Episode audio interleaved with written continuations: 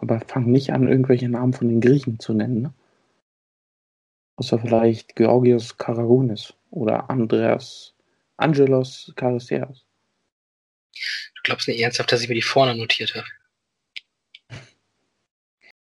Hast du eigentlich Getränk dabei? Mhm. Bier? Ich habe hier so, noch so ein Becks Eis, habe ich hier noch gehabt.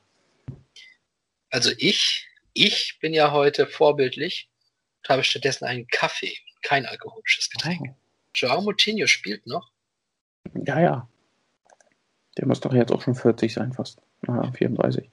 Ja, ja, der war 2006 war der 19, das weiß ich, weil ich bei dem Manager, den ich habe, habe ich den auch äh, oft gerne verpflichten wollen, weil der natürlich sau gut wird. Der war da noch bei, oh Gott, war der da bei Sporting oder Porto oder sowas, weiß ich gar nicht. Ich glaube, da war er bei Porto, oder? Auf jeden Fall in Portugal. Portugalien. Ah, dann war, nee, erst 2010, 2011 erst zu Porto. Und war vorher Sporting oder was? Mhm. Ha, siehst du? Hier sitzt er wieder. So, wollen wir langsam einfach mal so starten? Gerne. Sechs Minuten noch im Bankdorfstadion in Bern.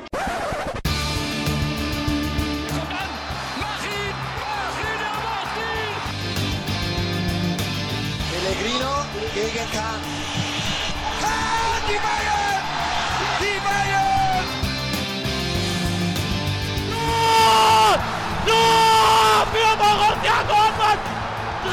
zu 2!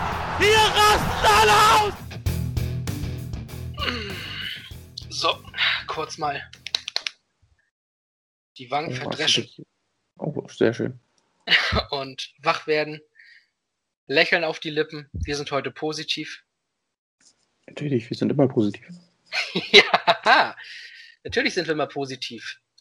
Und positiv starten wir in unsere zehnte Folge, Philipp. Herzlichen Zehnte Folge Glückwunsch. Passensehre. Ja, ebenso. Ebenso. Glückwunsch. Zehn Folgen mit dem Silvester-Special sind sogar elf, aber die zählt ja nicht als Folge. Daher heute die zehnte Folge. Ach, ist das nicht schön. Als Ja. wir damals angefangen haben, kurz nach dem Krieg, hätte ich nie gedacht, dass wir es so weit schaffen. Und jetzt, jetzt sind wir doch da. Es ist aber dann traurig, dass wir nur zehn Folgen geschafft haben. Wir sind sehr beschäftigt. Ja. Ja. Aber es ist schön. Außerdem, die meisten Sachen mussten ja erst noch passieren, bevor wir Ja, darüber stimmt. reden. Stimmt, wir mussten ja, wir hatten die Idee damals schon, wir mussten aber erstmal abwarten. Ne? Ja, wir hatten die Idee, diesen Podcast zu machen, bevor die Spiele überhaupt stattfanden. Also bevor es cool wurde. Ach, Mensch. Ja, leider. Leider, leider, leider Corona-bedingt heute wieder mal nur über eine, eine, eine Anwendung, eine App, über die man kostenlos telefonieren kann und diese Telefonate aufzeichnen kann. Daher bitten wir natürlich die Tonqualität auch ein wenig zu entschuldigen. Das ist halt nicht das Optimum, aber Hauptsache, wir können liefern und in einer solchen Zeit ist das hier besser als nichts und wir haben schon Podcasts gehört, wo die Qualität noch schlechter ist. Inhaltlich Das muss man mal so festhalten. so. Ne? Sogar bei Leuten, wo man da erwarten dürfte, dass sie zumindest halbwegs eine gute Qualität liefern können, aber wir wollen keine Namen nennen, ne? Genau. Stattdessen wollen wir uns mal direkt hineinstürzen in unser heutiges Thema. Ja, die Suche nach einem Spiel war dieses Mal ein bisschen anders, ne? Dieses Mal haben wir nach dem Typen gesucht, Mhm. über den wir unbedingt mal reden wollten und ähm, da ist dir sofort einer eingefallen und dann haben wir uns gedacht, gut, dann suchen wir jetzt ein Spiel, das zu diesem Typen passt und den werden wir natürlich erst wieder. Ja, das ist dir sofort eingefallen. ja, na, das ist das erste, was ich mit ihm verbunden habe. Ja, na, das ist ja auch schön. Ja, und wer das ist, das werden wir natürlich später nochmal genauer besprechen, aber viele werden dann, wenn wir das Spiel gleich nennen, wahrscheinlich schon ahnen, um wen es gehen könnte. Ja? Wir befinden uns heute im Jahr 2001, also heute befinden wir uns im Jahr 2021, aber dieses Spiel, über das wir reden, war im Jahr 2001, also 20 Jahre her, sogar 20,5, wenn man es genau nimmt. Stimmt das überhaupt? Ja, Ja. Ein bisschen mehr sogar noch. War 6.10.2001. Ja, demnach äh, war es eigentlich nicht 20 Jahre her. Noch nicht. Noch, noch nicht 20 Jahre, aber naja, wenn du nur die, nur die, Jahr, die, die Jahrzahl nimmst, dann ist es 20 Jahre her. Ich weiß nicht, warum wir überziehen. Es kann nichts damit zu tun haben, dass wir über solche belanglosen Sachen diskutieren. So. ja, und äh, 2001, da waren wir ja schon mal, ne? Und da ging es aber um deinen äh, zweiten Herzensverein Schalke 04. Heute geht es nicht um Vereine. Oh, ich höre gerade, da wollte jemand was sagen, aber das habe ich mal lieber ganz schnell abgepackt. So. Heute geht es um Länderspiele. Ne? Heute gibt's um. Hatten wir schon erwähnt, wo wir gerade bei Schalke sind, dass Schalke mal wieder ein Spiel gewonnen hatte? Haben wir das schon mal wieder erwähnt?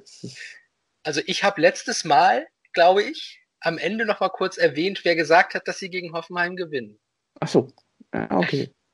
Ja, dann ist ja, dann ist ja gut, dann haben wir das ja abgeklärt. Ja, das, über dieses Spiel müssen wir dann wahrscheinlich auch in der späteren Folge mal reden, weil das das letzte gewesen sein wird, ne? wir werden sehen. Ja, ja, ja. Wir können ja wieder ein paar Jahre abwarten.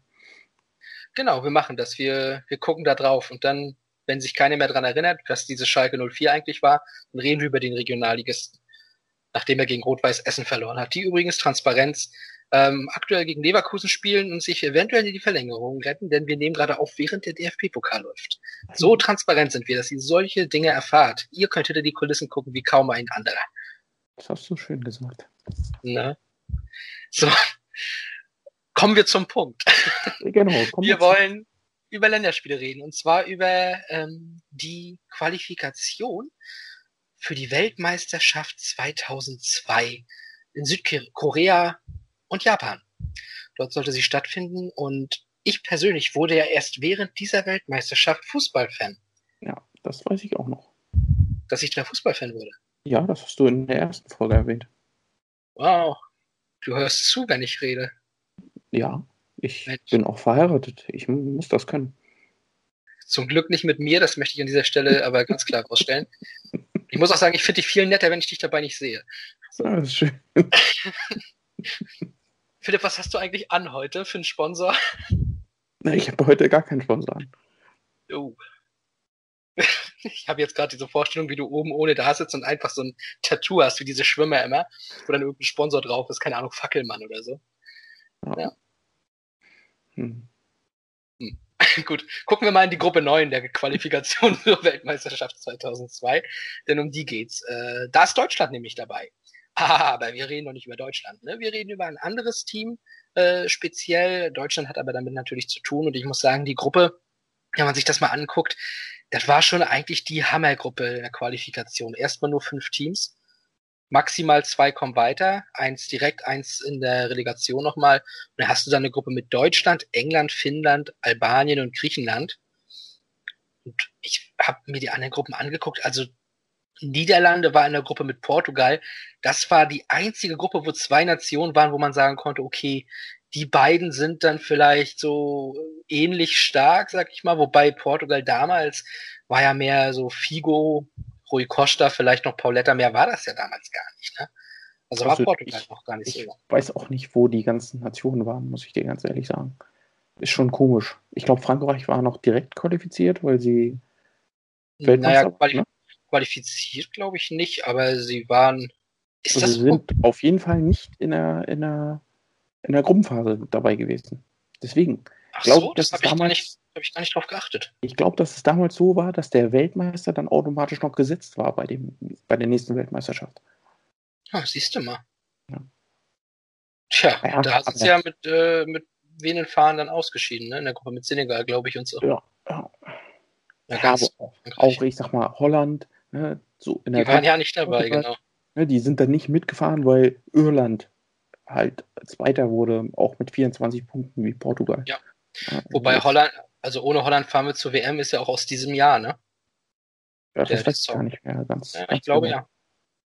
Ich glaube weil ja. Da, danach folgten ja noch ein paar Mal. Ja, aber da war der Song schon etabliert. Da war das schon, da war das schon ein Remix nachher, wenn das ja. wieder aufgelegt wurde. Ähm, ja, Deutschland also hier in dieser Gruppe mit drin.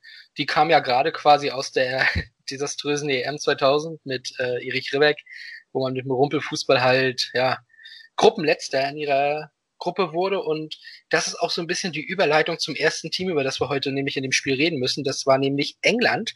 Und die hatten auch mit dieser EM 2000 zu tun, mit dem Deutschland-Debakel, denn die waren in der gleichen Gruppe, in dieser Gruppe A bei der EM 2000 und die haben Deutschland da sogar noch besiegt durch Alan Shearer. Das alles unter den furchteinflößenden Argusaugen von Pierluigi Collina, der dort das Spiel gepfiffen hat. Ja, und Deutschland hat letztlich dann nur einen Punkt geholt gegen Rumänien, ist ausgeschieden. England allerdings auch ausgeschieden, denn mehr als den Sieg gegen Deutschland haben sie nicht geholt. Portugal und Rumänien kamen dann in der Gruppe weiter. Das heißt, ähm, England war auch nicht so in der Situation, wo man sagen kann, hey, wir werden hier mal durchmarschieren. Ne? Und ja, auch davor die letzte Weltmeisterschaft, da waren sie zwar übrigens erneut hinter Rumänien, die offensichtlich in der Zeit gar nicht mal so schlecht waren. Ich weiß gar nicht, Adrian Mutu ähm, würde mir da einfallen, aber hatten die noch andere? Oder war der zu der Zeit schon da? Ich glaube nicht mal, dass der zu der Zeit schon da war, aber ich wüsste jetzt auch nicht, was an Rumänien rumgelaufen ist. Ja, also offensichtlich äh, ist da irgendwas an uns vorbeigegangen, aber als ob wir sowas recherchieren. Ähm, stattdessen haben wir uns lieber darauf konzentriert, dass England also 98 eben ähm, durchkam zwar, aber dann gegen Argentinien im äh, Achtelfinale ausgeschieden ist, weil sie Gruppenzweiter waren, mussten sie gegen Argentinien spielen und nicht gegen die äh, Kroaten, die dann ja am Ende sogar Dritter wurden, überraschenderweise. Ähm, ja, und deswegen ist England dort gegen Argentinien an dem größten natürlichen Feind gescheitert. Dem Elfmeterschießen, ne? Und demnach wollte man natürlich jetzt sich möglichst für die Weltmeisterschaft qualifizieren, um Wiedergutmachung zu schaffen. Und dafür hatte man noch ein paar interessante Leute mit im Kader, würde ich sagen, oder? Auf jeden Fall. Also. Da hat gerade jemand getrunken, glaube ich. Ja, ich musste erstmal runterschlucken. Nein, auf jeden Fall. Also, England hat ja immer starke Fußballer dabei, das muss man ja festhalten. Mhm. Und ja, ich finde, also England hat immer, also vielleicht nicht die erste Elf, die ist vielleicht nicht auf jeder Position so richtig top besetzt, aber so, ich sag mal, drei Viertel der Mannschaft ist sehr gut auf einem Top-Weltniveau. Das sehe ich auch in der Mannschaft, die sie da so um 2002 rum hatten. Ja, du hast halt so einen Emil Heskey, der jetzt nicht der Weltklasse-Stürmer war, ne? aber hast halt daneben jemanden wie zum Beispiel Michael Owen oder auch Robbie Fowler gehabt. Und ähm, übrigens, äh, wer hier mal wieder aufgetaucht ist, den wir auch schon mal hatten, Gareth Barry war ja zeitweise auch im englischen Nationalkader. Hatten wir in der Folge, als er gegen Chelsea da in der Nachspielzeit den Elfer reinmacht, ne? Ja. An, an, an Boxing Day. Ja, also Gareth Southgate, der heutige Nationaltrainer, war damals auch noch Spieler. Ne? Ähm, ansonsten Leute wie, ja, David Seaman war normalerweise der Torwart, Ashley Cole, Andy Cole, Gary Neville, Rio Ferdinand, Paul Scholes, Steve Gerrard, David Beckham, äh, Teddy Sheringham war auch noch dabei. Ja. Mein Lieblingsspieler Steve McManaman, der war auch noch Spieler. Ja, ja das cool, ja. Gute, gut, gute Mannschaft, starke Mannschaft an sich. Ja, also für das Niveau damals war das schon gut. Und da ist noch nicht mal so ein Frank Lampard drin, ne? Genau. Und das ist ja auch wieder so ein Ding. Es ist, du, du liest diese Namen, gerade heute so mit dem, mit dem Rückblick und denkst ja, Alter, was für Spieler dabei waren, ne? Ja. Und England hängt ja trotzdem so immer dieser, dieser Ruf nach, dass sie trotz dieser guten Mannschaften halt nicht ähm, die Titel holen konnten und sprich nicht das Optimale rausgeholt haben. Ja, vielleicht lag es dann auch so ein bisschen daran, wer dieses Team geleitet hat. Und das war damals ein Schwede. Sven Göran Eriksson. Ja. ja. Kann ich nicht viel zu sagen zu dem. Ich dann fand ihn immer von seiner, von seiner Art her, also so, ne, wie er rübergekommen ist, fand ich ihn immer sympathisch. Ist wahrscheinlich seiner Nation geschuldet. Ne? Weil ja, diese Schweden, die sind halt so ruhig und die sind sympathisch. Ne? Das ist, also wir Deutschen generell, wir, wir mögen Skandinavier, oder? Ja, ich, ja, also wir sind ja vielleicht sogar so ursprünglich so ein bisschen ja, äh, Skandinavier, äh, wahrscheinlich sowieso äh, noch mehr ja. als, als andere, vielleicht als Bayern unten oder so. Ja, zu Sven-Göran Eriksson kann ich dann noch ein bisschen was erzählen.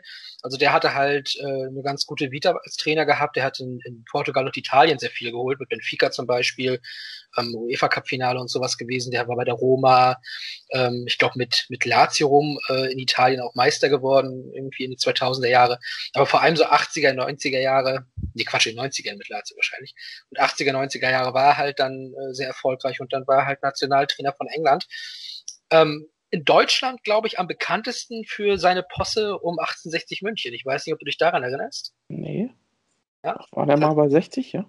Ja, das ist der Witz. Also ich hatte jetzt in der Vorrecherche nochmal so Sven Göran Eriksson, sag mal, der war doch mal bei 60.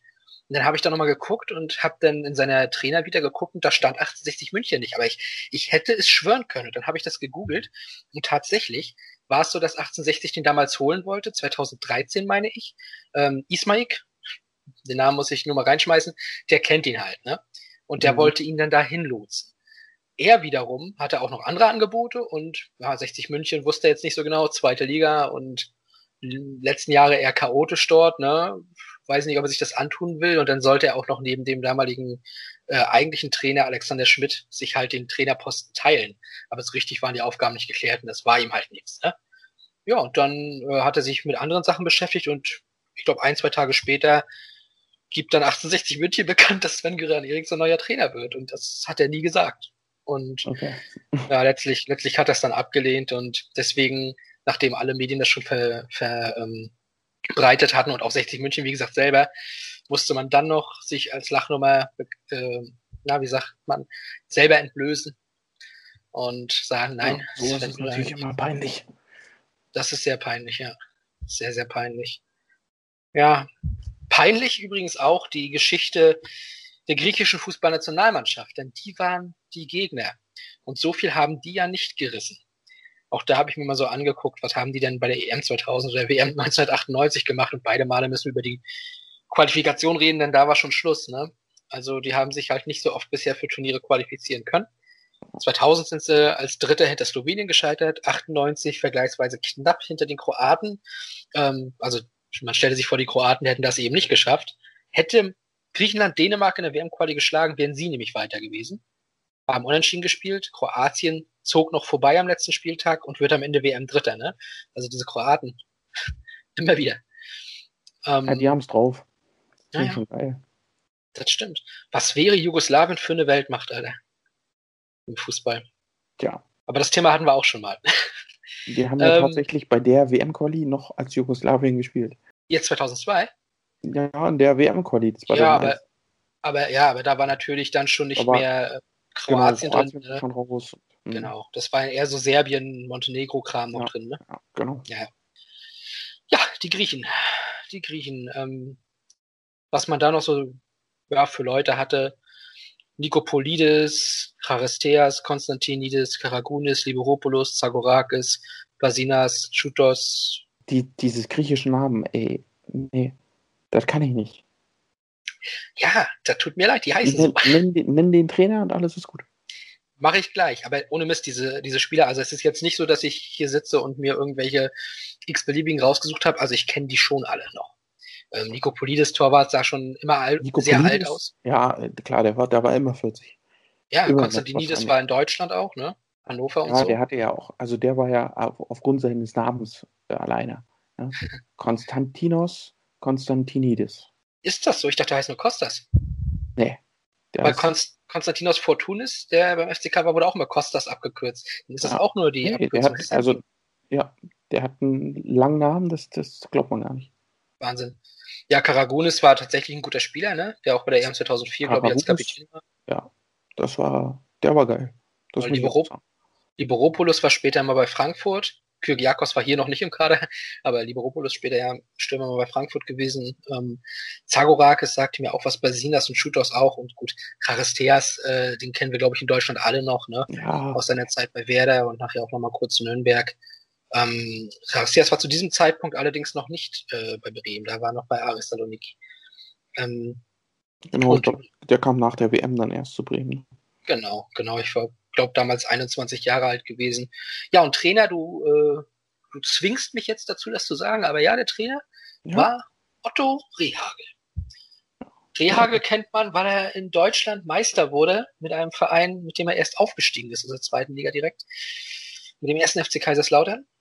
Aber war natürlich vor allem äh, nicht deswegen bekannt, sondern weil er 1997 auch Hallenmeister mit dem ersten FC Kaiserslautern war. Ach, deswegen, ah ja, das. Ja, und natürlich Meister mit Bremen, Pokalsieger mit Bremen, Europapokal, ah. Pokalsieger mit Bremen, sowas halt. Ne? Das ist ja. Ah. Ja, gut. Also ein paar, hat man paar vorbei geholt. Ich glaube, er war auch bei der Hertha. das war auch ein schöner Erfolg. Da kann er gerne nochmal hingehen. Ja, also, ja. diese, diese Engländer spielten gegen diese Griechen. Und warum ist das jetzt ein Spiel, wo wir hingehen? Das äh, können wir natürlich auch nochmal ein bisschen erörtern. Also es war halt, wie gesagt, äh, EM, WM-Quali natürlich, Weltmeisterschaftsqualifikation 2002.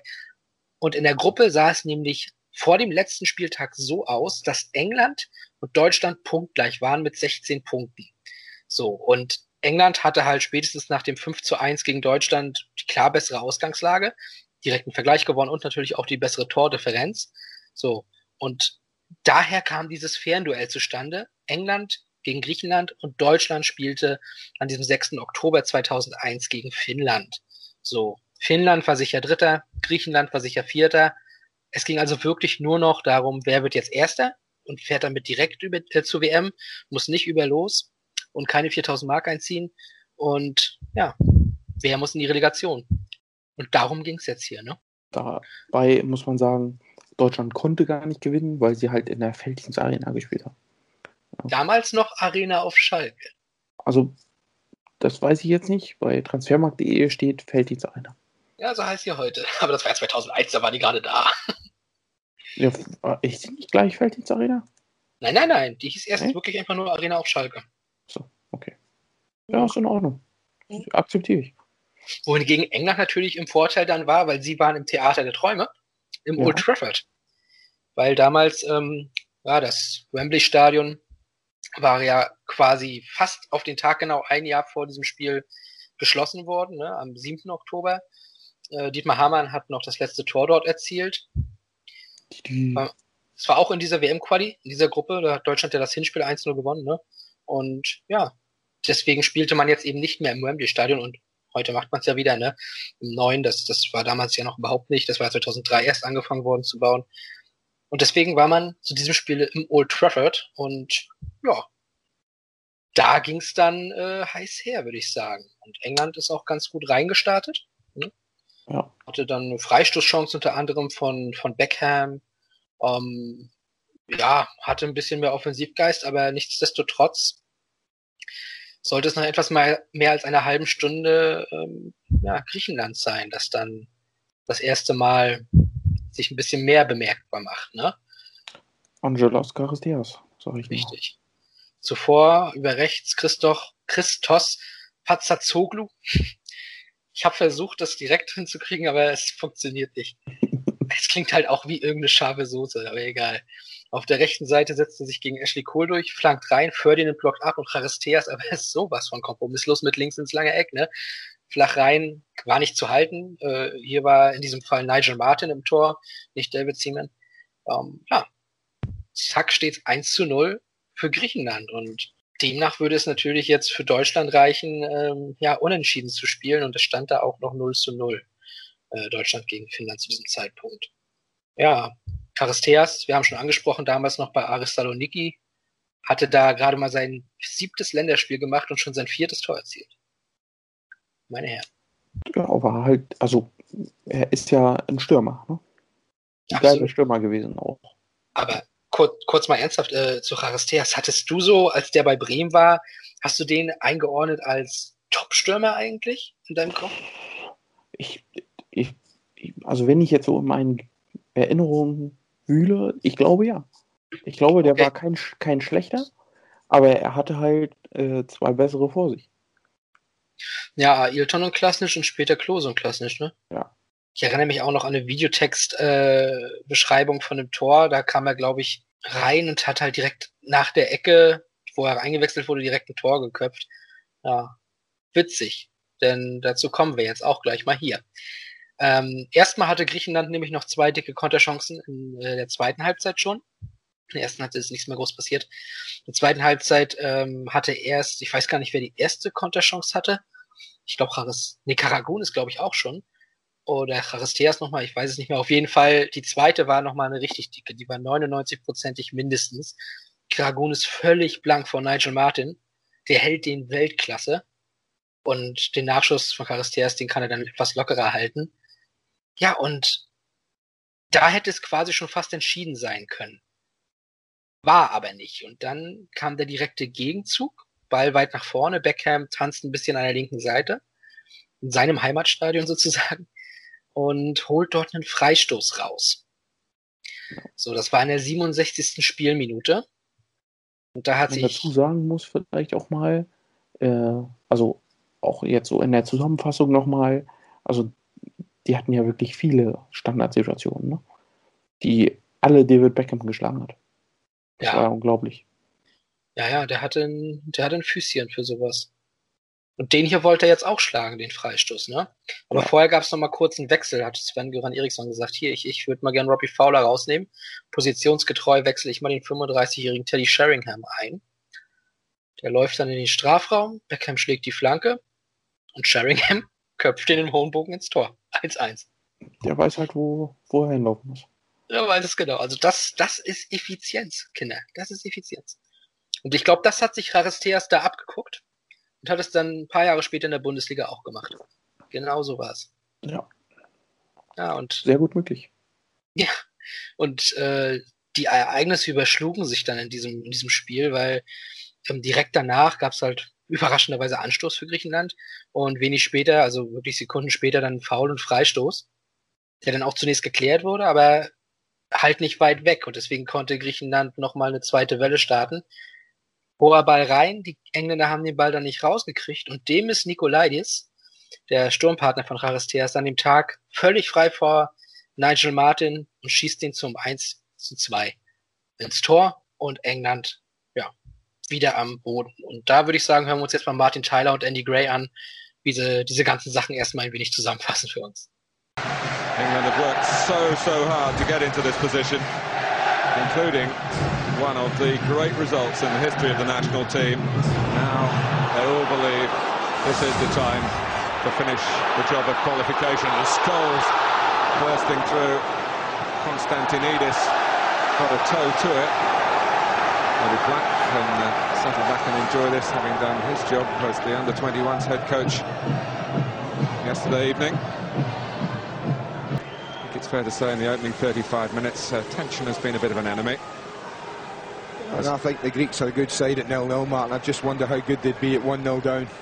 I think teams that are notoriously bad travellers, you see a lot of them play pretty well at nil-nil. It's amazing how they fold when things go against them. This is great play by Patat Soglu. And a goal by Haris Deas. An beyond Nigel Martin and trouble looms large for England at Old Trafford. Well, I'm talking about them going one down, Martin, and how good they would be.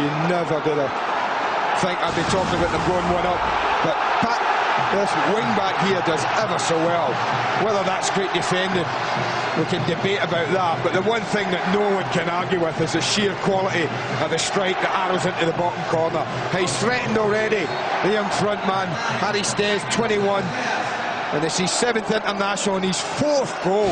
Absolutely sensational. Karagunis cutely away from Gerard. That was a little bit more space in front of the Greeks back five, if you like, Martin. I think the front, the midfield three did ever so well protecting it first half. They're not doing such a great job. Karagunis in a give and go. Karagunis is in again. Oh, and Nigel Martin is there again. Harris Deas. Well, he was claiming that was a back pass, but uh, well, England could have been sunk without trace. Two chances in the second half that Greece had squandered. Beckham. Almost a personal crusade from the captain here. Not a free kick, I'm afraid. But what a save again. I tell you what, change has been made, Martin, down below us. It's all going on because of the save, the chance. Sheringham's about to join it. But Nigel Martin looks to the heavens and thinking, what is going on here? A lovely and go. He took his time, he took his time, and I have to say the goalkeeper was exceptional. He stood and stood and stood. Made Karagunis decide. Teddy Sheringham is off. Beckham takes. He scored. My goodness, what a fairy tale! Beckham to Sheringham.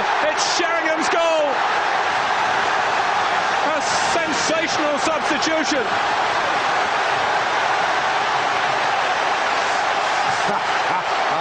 I tell you, if you had written this and said to me, this is how it goes, Mr. Gray, I would say, don't be stupid, Tyler. You're in dreamland. These sort of things don't happen in football. But there he is, at 35 years of age, large as life. It's the most exquisite header.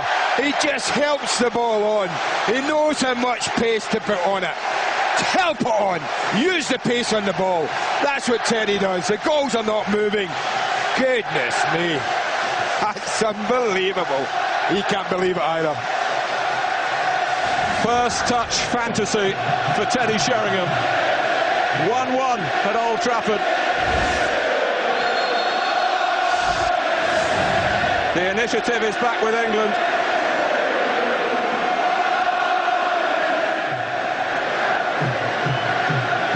He's in the thick of it now. He's centre stage. But now it's concentration defensively. And uh, what about uh, honourable mention for Nigel Martin and those two saves, without which England will be in trouble. But Nicolaitis and Martin can do nothing about it. And England are behind again. I can't believe what I'm seeing here. I have to say, what a finish. He's stunned. The whole ground is stunned. It's a sensational finish from Nicolaides. I have to say, his first touch here, he might be offside. I think he probably is offside. You look at the lines and looking right across there. The touch comes in there. Well, I think Gary Neville's probably played him on, Martin, at the top of the screen. But what a game this is turning out to be. Ja, und da steht es plötzlich wieder 1 zu 2. Ne? Und England ist damit schon wieder draußen. Denn bei Deutschland gegen Finnland steht es weiterhin 0 zu 0. Das reicht Deutschland in diesem Moment zum direkten Weiterkommen. Also bei dem 2-1 habe ich in der ersten Zusammenfassung hätte ich sogar gesagt, das ist abseits. Ja. Aber War es knapp, war ne? kein Abseits. Ja, aber dann in der Wiederholung, dann siehst du es, dass der, der ganz hinten gepennt hat und ihn nicht abseits gestellt hat.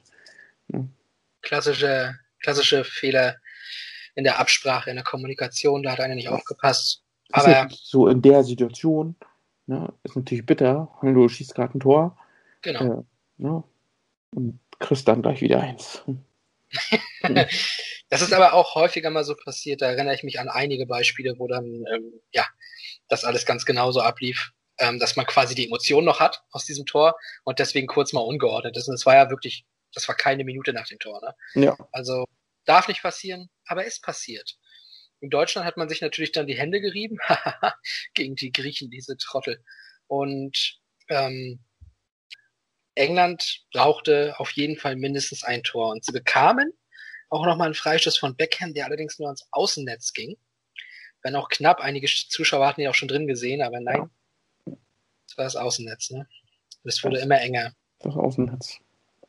Die Zeit lief davon. Ich glaube, er hatte dann noch zwei, drei, weil immer wieder wegen jeder Kleinigkeit und wenn es nur mal Mhm. So eine Berührung war am Strafraum äh, von den Griechen gegen die Eng- Engländer, die dann hingefallen sind, es gab immer Freistoß, das war unglaublich. Ja. Und immer ging David Beckham ran. Aber Ja, na klar. die das ist meisten der- Schüsse waren halt nicht gut, muss man auch sagen. Oder Ja, also diese, dieser, dieser eine, der ans Außennetz ging, der war halt bis dahin auch der knappste. Also bis auf die in der ersten Halbzeit, wo äh, Nikopolidis tatsächlich mal ran musste. Ja. Ja. Und ja, die Zeit lief England davon. Sollte dann, glaube ich, drei Minuten oder vier Minuten Nachspielzeit geben. Und in Deutschland war dann in der Zeit auch schon abgepfiffen. Und es blieb tatsächlich beim 0-0 ne, vom, von Wörns, Nowotny, Rabelow und Böhme gegen Littmann, Hüppier und Michael Fossell, dem man übrigens auch mal bei Instagram folgen kann, meine Freunde da draußen. Sehr witziger Typ weiterhin. Und ja. Demnach war klar, Deutschland kann jetzt nichts mehr tun und muss einfach hoffen, dass es bei dem Ergebnis bleibt, was in Manchester gerade da stand. Ne? Ja. Und Und das dann, blieb, blieb ja auch sehr lange so. Vier Genau. Minuten Nachspielzeit, glaube ich. dann kommt noch mal ein, 93 gab's noch kommt noch mal, genau, da gab es nämlich vorher noch mal einen weiten Ball von Martin und Konstantinidis mit der Pass Interference gegen Sheringham. Deswegen gab es Freistoß und äh, 15 Yards Strafe. Und deswegen war dann ein Freistoß 25 Meter zentral vor dem Tor, nochmal für England. Quasi letzte Minute der Nachspielzeit in Manchester im Old Trafford. Und ähm, David Beckham hieß der Schütze dieses Freistoßes. Und ich glaube, wir lassen, wir lassen den Einspieler erstmal sprechen. Ja, genau. two minutes to go. Sheringham going for this one up early. And uh, by doing that, sometimes you get that sort of decision against Konstantinidis, who feels very hard done by. No, they're not happy, was it? Konstantinidis. Well, the one thing you be sure, there ain't many chances coming along after this. Well, with players like David Beckham, you do feel there are certain moments of destiny. Arguably the most recognisable footballer in the world. Yes! Yes for England! David Beckham has done it big time.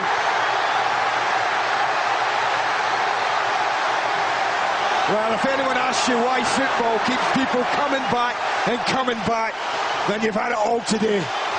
I said if anyone can pick a goal out, well, he's already a hero, but my goodness, where does this elevate him to? It's a quite exquisite free kick. He's totally baffled the goalkeeper. He doesn't know whether it's going to his right, his left. Beckham picks the perfect moment, the perfect opportunity, and England must surely be through.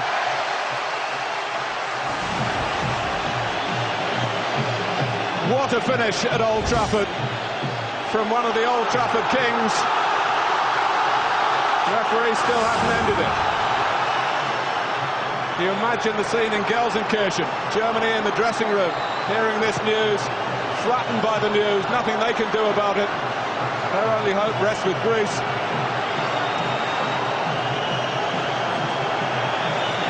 Amazing.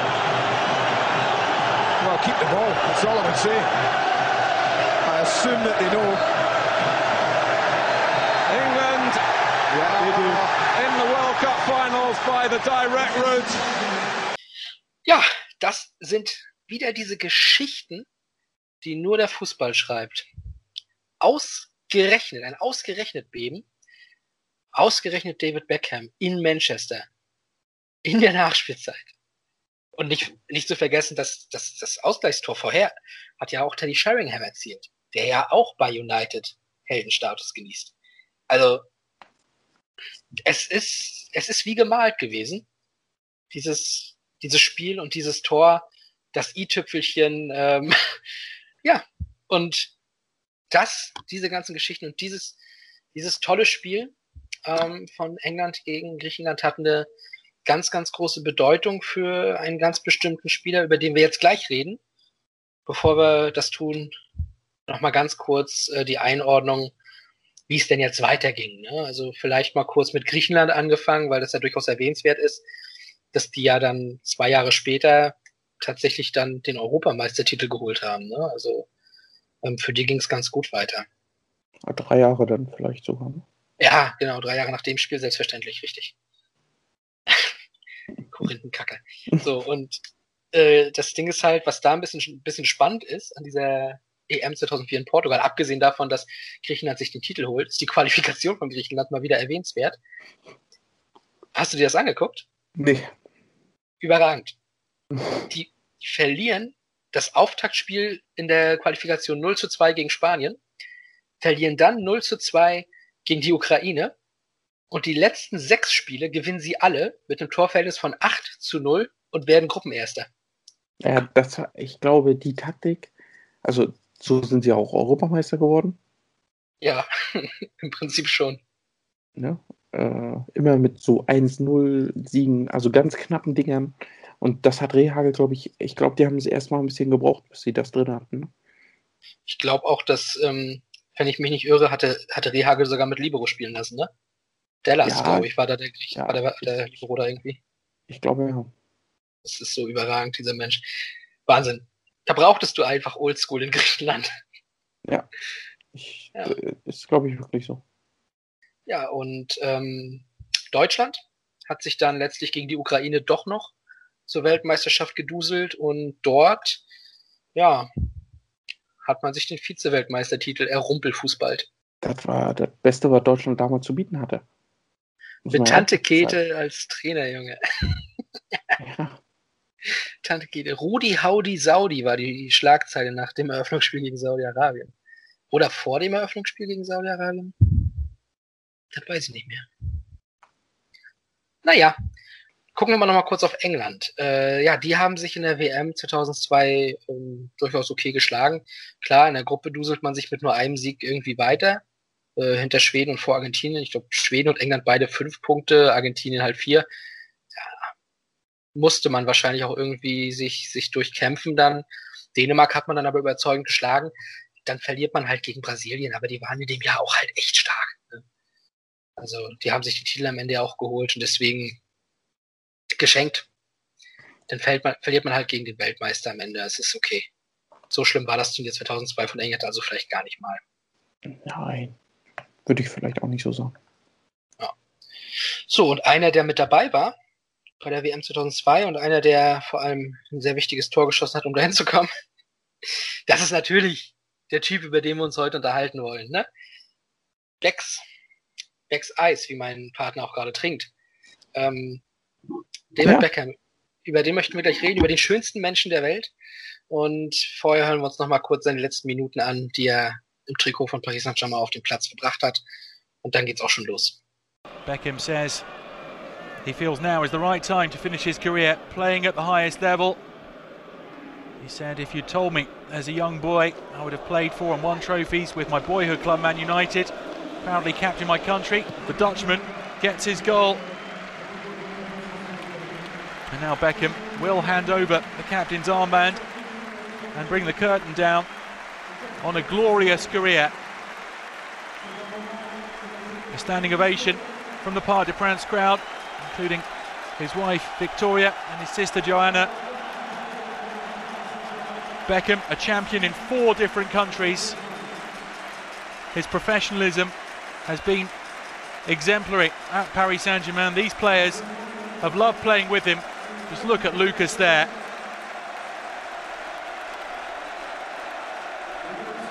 Beckham, six times an English champion with Manchester United, once a Spanish champion with Real Madrid, twice in the United States with LA Galaxy, and now with Paris Saint Germain in 2012 2013. England's most capped outfield player waves goodbye.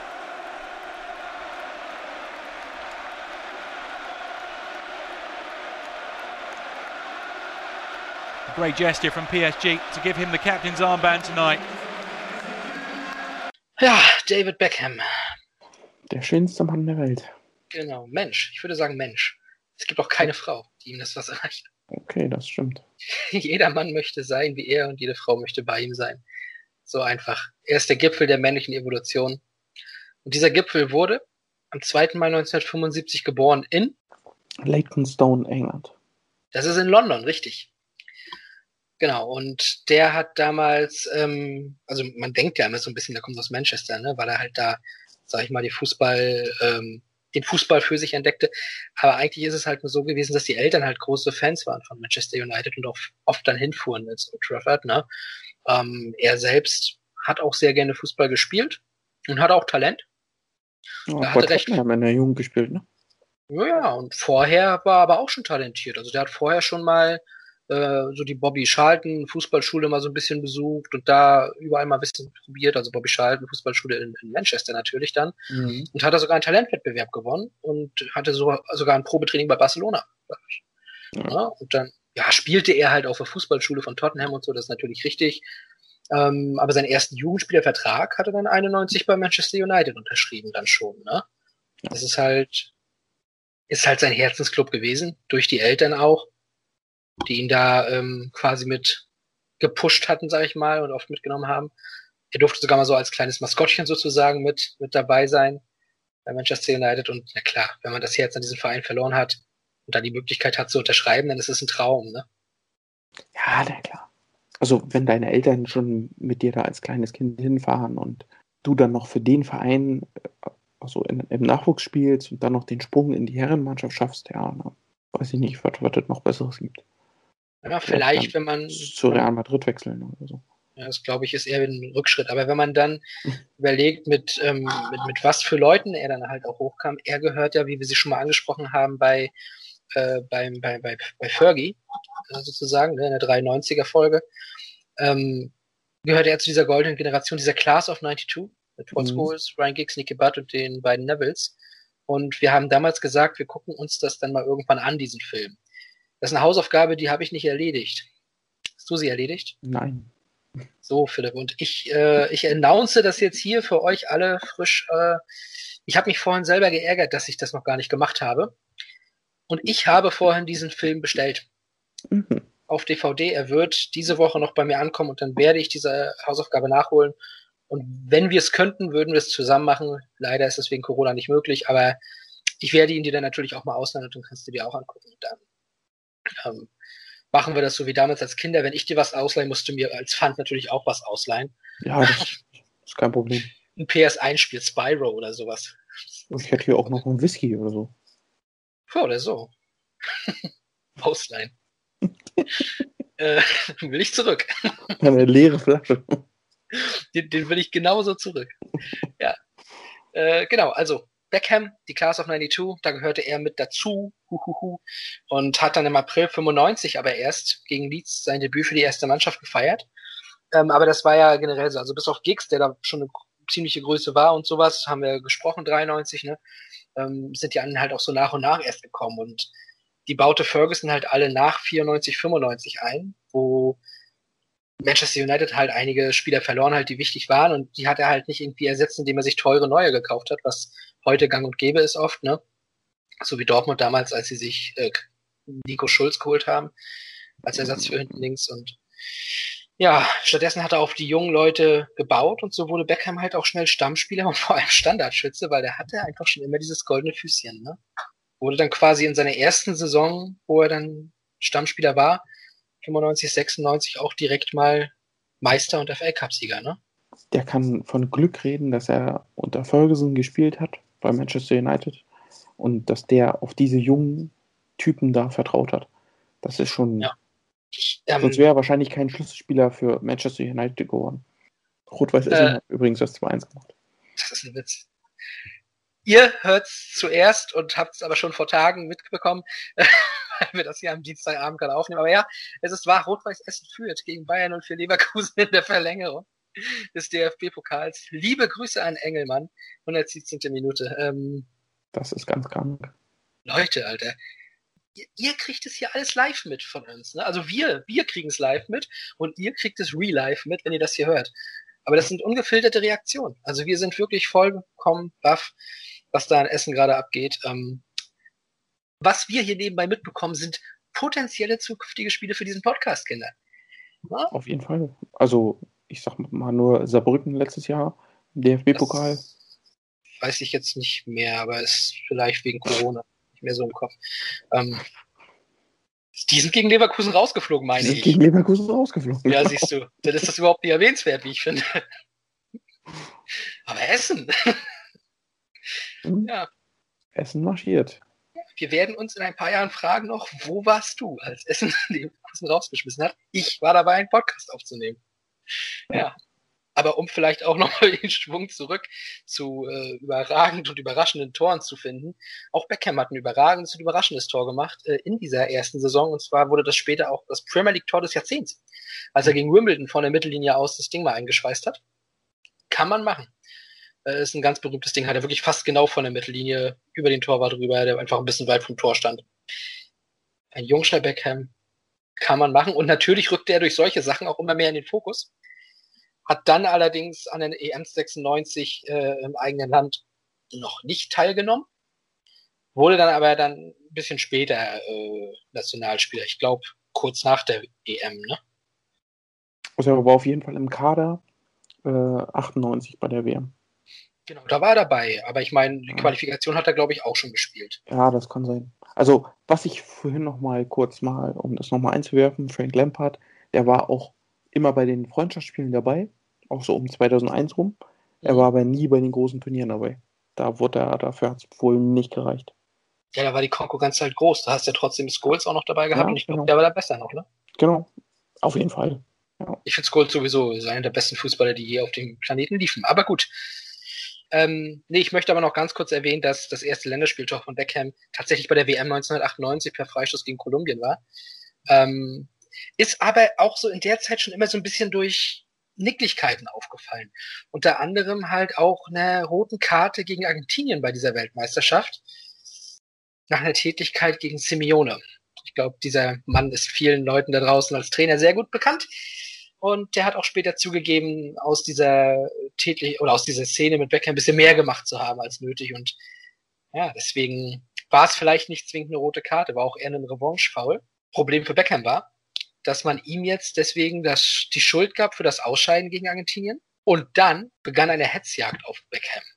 Wie bei Özil 2018, ne? Da war es ja genauso.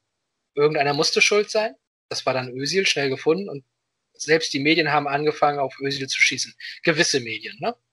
Ja. Mit vier Buchstaben. Und da war es halt genauso.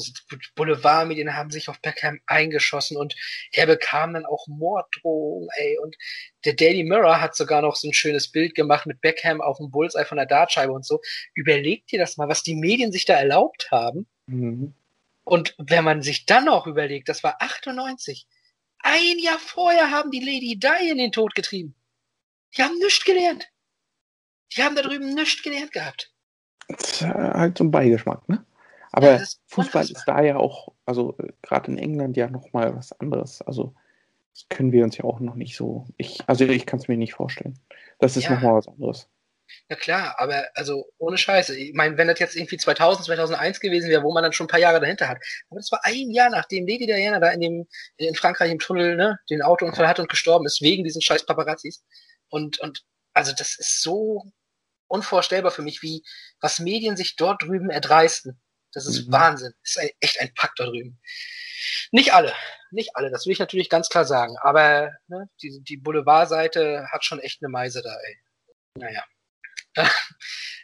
Zwei nächste große schöne Sachen bei Beckham waren aber, dass er trotz dieser Negativschlagzeilen, dieser Negativsachen zum einen das Triple geholt hat mit Manchester United, was wir auch schon jetzt zum zweiten Mal teasen, also irgendwann müssen wir darüber sprechen, über 99, ne? Mhm. Ähm, ja, also die beiden Eckbälle gegen Bayern drehen das Spiel. Äh, ein Tor von ihm gegen Tottenham dreht das Spiel um die Meisterschaft und sowas. FA Cup haben sie auch geholt. Ist auch irgendwo die perfekte Antwort auf die ganze Medienschelte. Wurde auch in der Weltfußballer und Europafußballer des Jahres, war Zweiter hinter Rivaldo, gutes Jahr. Aber ein viel größerer Meilenstein ist am 4. Juli 99 passiert, ne? Da hat er uns getellt, what er want, what er really, really want. Und zwar Posh Spice. Ja, Victoria Beckham. Also Victoria, ich weiß gar nicht, wie hieß sie ursprünglich nochmal? Adams hieß sie. Adams, ja, die Adams Family. Daher kommt das bestimmt. Mit Christina Ritchie. Oh. Ja, ähm, die Spice Girls.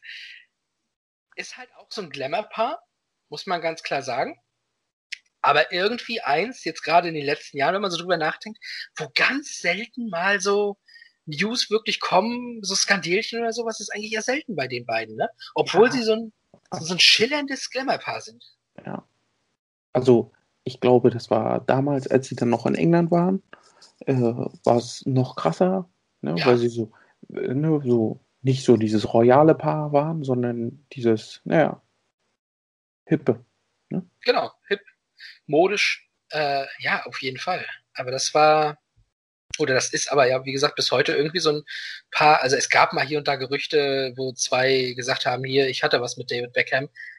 Hat er halt gesagt, das ist Quatsch. Und irgendwie ist da wohl auch nie wirklich was gewesen. Also anscheinend auch irgendwo ein sehr treues Pärchen, was ich halt irgendwie echt leiden kann und das nicht nur für die Show macht. Und ich find's schön, wenn es solche Pärchen gibt, die lange zusammenbleiben, sind bis heute verheiratet. Ich hoffe, wir jinxen das jetzt irgendwie nicht, ne? Aber ich hoffe, dass es da auch noch so bleibt. Boah, ich denke schon. Beckham hingegen war halt trotz oder auch wegen ähm, Victoria Beckham teilweise immer noch der Boomer der Nation. Ne? Wie gesagt, auf dem Platz hier und da Aussetzer gehabt. Aber dann kam halt dieses Spiel, was wir heute besprochen haben. Und deswegen ist das auch nochmal so, so bedeutsam. Mit diesem Tor wendete sich das Blatt für ihn. Denn damit war er plötzlich Volksheld. War nicht mehr der Buhmann, wegen dem sie gegen Argentinien rausgeflogen waren, 98 und sowas. Nein, plötzlich war er der, geile Typ, der geile Spieler und wurde auch wieder in der Weltfußballerwahl Zweiter, diesmal aber hinter Luis Figo, den ich vorhin schon mal kurz bei Portugal erwähnt hatte. Also ähm, plötzlich war quasi wieder Friede, Freude, Eierkuchen im Hause Beckham dann. Ne? Ja. Also es gibt auf seiner, also er hat eine eigene Homepage. Das erwarte ich. Ja, denke ich auch. Auf jeden Fall, äh, wenn du die aufmachst, kommt erstmal ein kleines Video. Ne, so ein paar, ja, coole Bilder, wie er mal gegen die Sonne guckt und so, ne? ne? So halt geile, ne? So geile Aufnahmen von einem Typen, der Hammer aussieht und so. Und dann kommt aber auch ein Tor, was in dieses Video, also es kommt eine Szene, die mit Fußball zu tun hat, und das ist ein Tor, was er mal geschossen hat, genau zu dieser WM-Qualifikation. Dieser, ja. dieser Freischuss ist in diesem Video enthalten. Ja. Also, das ist so eine Riesenbedeutung. Ja, wahrscheinlich für ihn auch, was das für eine Bedeutung hatte. Ne? Ist schon krass. Ich, ich denke dann, dass das wirklich auch eben wegen diesem Umschwung und dass er eben nicht mehr von, ich meine, bei Manchester United hat er natürlich nichts auf den Kopf bekommen, aber von allen anderen Vereinen wurde er ja dann in der Premier League auch verhöhnt und verpönt. Und ähm, von daher, da quasi so den Wendepunkt zu schaffen mit diesem Tor, das muss auf, wie ich schon mal sagte, in mehrerlei Hinsicht, äh, ja, sehr, sehr wichtig gewesen sein für, zu, gewesen sein für ihn, so. Deutsch. Toll, David unterschreibt doch einfach mal einen neuen Dreijahresvertrag bei Manchester United. Hat er sich auch gedacht 2002? Hat ein bisschen gedauert, ähm, weil er ja eben noch gewisse Vorzüge haben wollte, was seine Werbedeals und sowas anging. Ne? Und daher äh, hat es ein bisschen gedauert, aber er hat ihn dann letztlich alles unterschrieben und sowas und wurde zum bestbezahlten Fußballer der Welt in der Zeit. Ne? Allerdings, die Kehrseite ist, dass das Verhältnis zu seinem ähm, Coach sozusagen einzigen Profi-Coach, den er bis dahin hatte, ne? wenn man jetzt mal so ein bisschen rausnimmt, dass er natürlich Nationaltrainer hatte, ähm, ja, der das Verhältnis kriselte, ne? auch vielleicht ein bisschen, weil Beckham sich selber auch ein paar andere Verpflichtungen hier untergab, neben dem Platz auch. Äh, ja, und dann gab es mal diesen, diese Situation, wo dann der Sir Alex Ferguson auch ein bisschen sauer war nach dem Spiel, ein Fußballschuh wegtritt und der fliegt halt genau gegen den Kopf von Beckham und der hat eine kleine Platzwunde davon getragen, ne? mhm. so wie Norbert Meyer einst. Ja, es sind wahrscheinlich Kleinigkeiten, die dann, ja, vielleicht auch mit der Zeit ne, so ein paar Wunden gerissen haben. Im wahrsten Sinne richtig.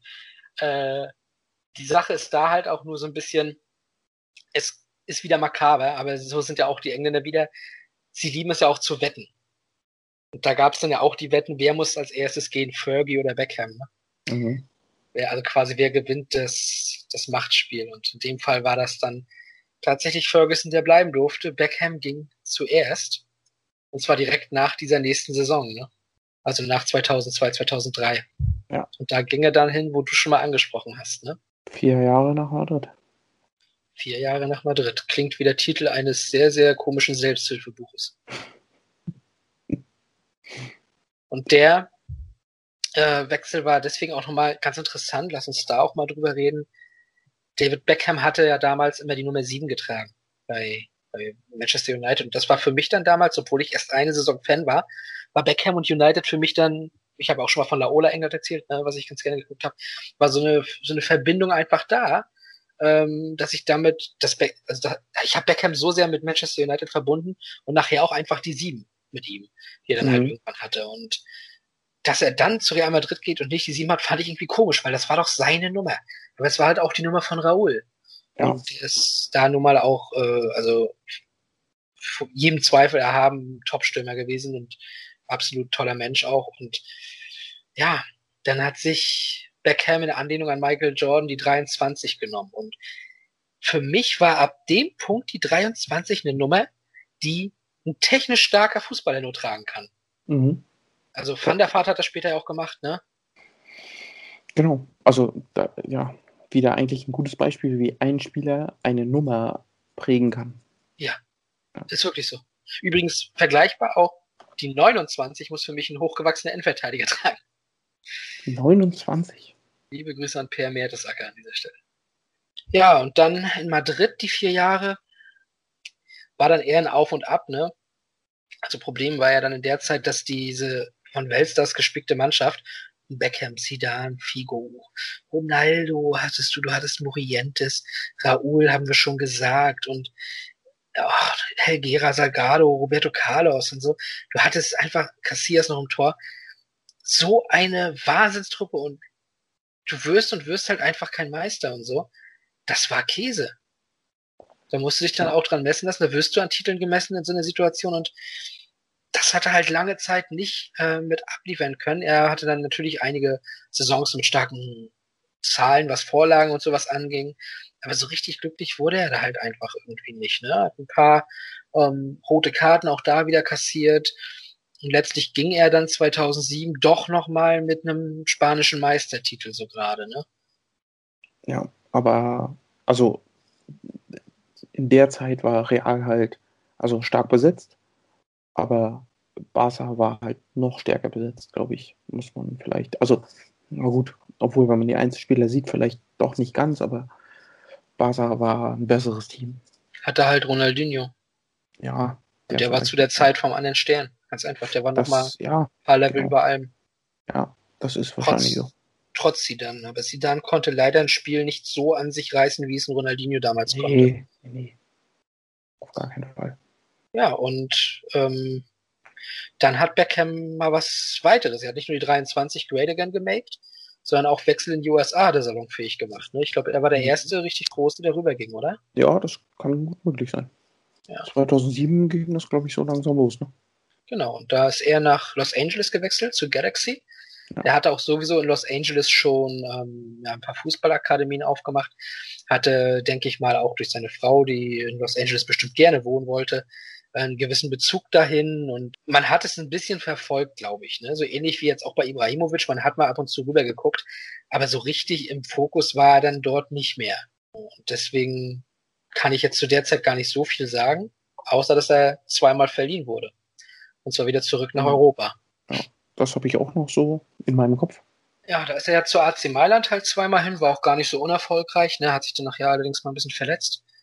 Und hat dann noch, auch da nochmal eine Meisterschaft dann einmal geholt mit LA ähm, und ist dann nach Paris gegangen. Und dort war er, glaube ich, nur eine Saison und hat dann 2013 seine Karriere beendet und dazu haben wir ja vorhin die letzten Minuten auch gehört, bevor wir zu David Beckham kamen. Ne? Ja. Also ist denn schon so, ne, wenn man jetzt so sieht, wo er dann war, nachdem er aus Manchester weg ist, ne, da war halt in großen Städten, ne? Madrid, Los Angeles, Mailand, Paris. Also die Modestädte. Ja, genau. Also ich glaube, seine Frau hat da auch ein Wörtchen mitgespielt. Auf jeden Fall. Und ähm, fußballerisch, ja, weiß ich nicht, ob es wirklich jemals wieder so geil war wie bei Manchester. Möchte ich auch gar nicht groß drüber nachdenken. Wichtig ist nur, dass er eine tolle Karriere hingelegt hat. Hat zum Beispiel auch in der Nationalmannschaft insgesamt 115 Einsätze, eine Zahl, die ich sehr schön finde, und hat damit nur, äh, also nur Peter Shilton, der Torwart, und Wayne Rooney haben in der Nationalmannschaft mehr Einsätze als David Beckham gehabt. Ne? Mhm. Dennoch, wenn wir jetzt mal gucken, also tolle Karriere, fußballerisch und sowas, du hast seine Frau angesprochen, du hast angesprochen, dass er in anderen größeren Städten war. Ja, aber David Beckham war ja auch eben nicht nur der Fußballer. Ne? Nein. David Beckham. Das war's ja, ne?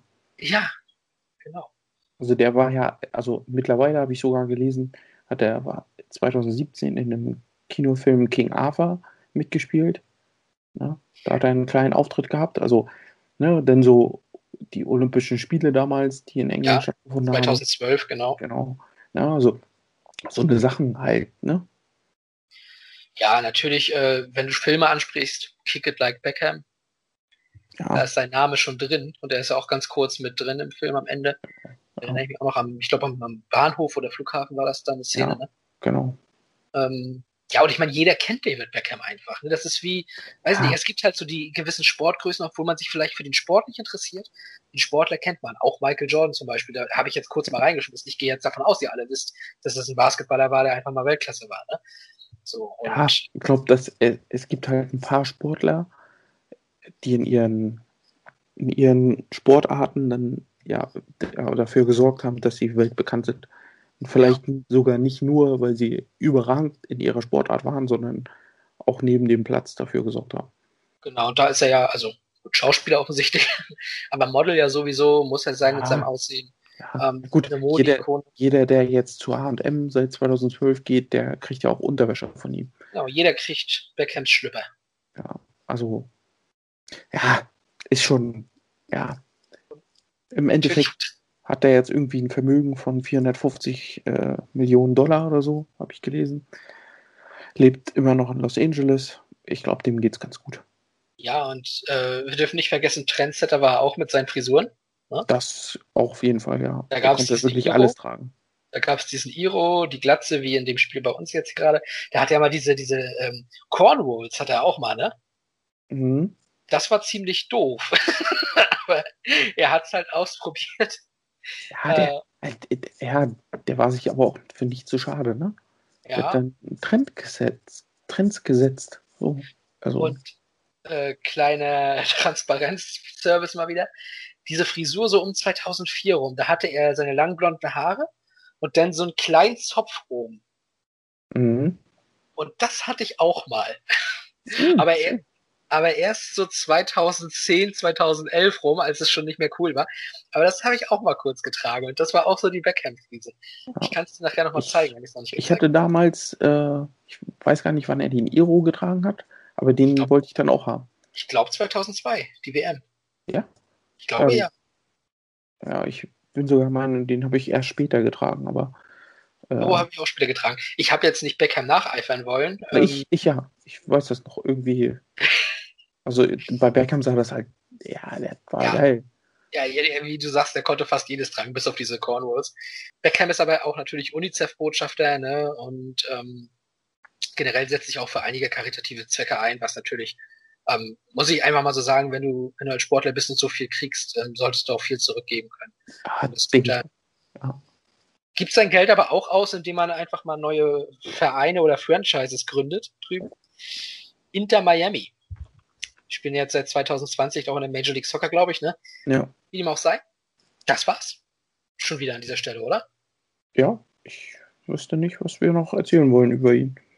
Nee, eigentlich ist alles über Beckham gesagt, über das Spiel auch, über die DFB-Pokalpartien auch. Ja, es war mir wie immer ein inneres Blumenpflücken, Herr Weigert. Mir, also mir persönlich auch. Das ist doch schön. Es hat schön, wieder Spaß gemacht. Ja. Von vorne bis hinten. Von oben bis unten. Von ja. links nach rechts. Jetzt trinke ich noch den letzten Schluck aus meinem Becks gleich.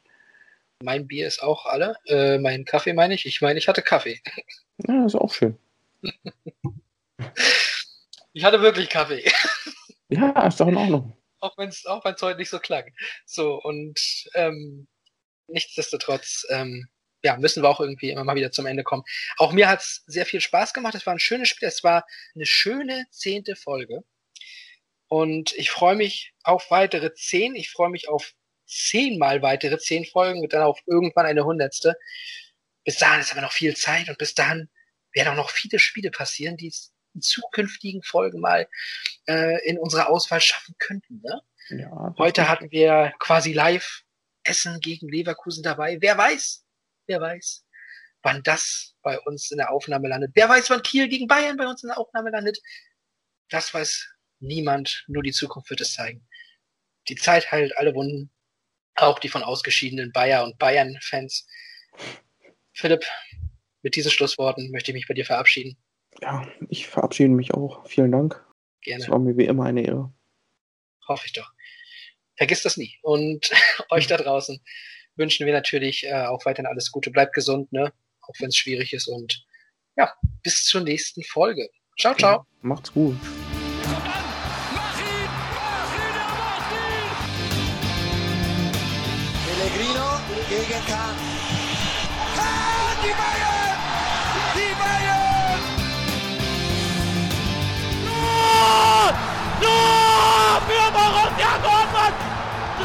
Zu 2!